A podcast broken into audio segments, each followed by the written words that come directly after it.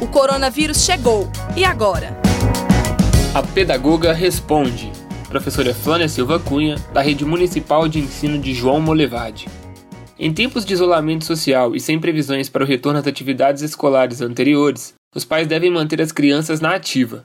Para além de exercícios escolares, quais brincadeiras que não envolvam as tecnologias digitais podem ser realizadas? Para esse momento né, de isolamento social, eu sugiro aos pais que promovam juntamente com seus filhos momentos de jogos. E uma dica é o jogo da memória auditiva, o objetivo desse jogo é estimular o processamento auditivo da criança.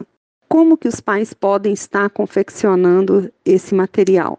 Eles podem selecionar de 8 a 10 caixinhas de fósforos ou caixinhas no formato quadrado ou retangular. O ideal mesmo é que a criança possa construir, confeccionar suas caixinhas utilizando papelão ou papel cartão. E para os pais que querem fazer alguma atividade que desenvolva a criatividade, qual é a sua dica? Outra atividade bem legal é a leitura divertida, onde os pais, juntamente com seus filhos, irão montar uma cabaninha para contação de histórias, podendo ser contada pelo pai ou pela criança. Montar um cenário teatral também é uma boa ideia, além de ser uma forma de reforçamento do texto lido. Esse pode ser construído com caixa de papelão.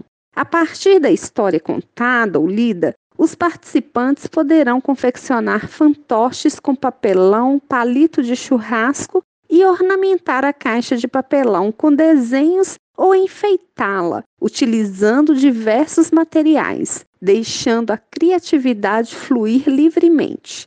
Após o cenário montado, os pais ou participantes poderão encenar a história através de reconto ou releitura da obra, deixando a imaginação fluir livremente, sem ficarem presos ao texto original. E lembre-se, nestes tempos de combate à Covid-19, cuide-se.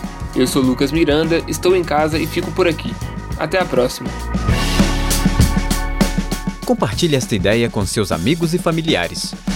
Comitê de Enfrentamento ao Coronavírus da Universidade Federal de Ouro Preto. Produção, Coordenadoria de Comunicação da UFOP, Projeto de Extensão Viva Mais e Rádio UFOP Educativa.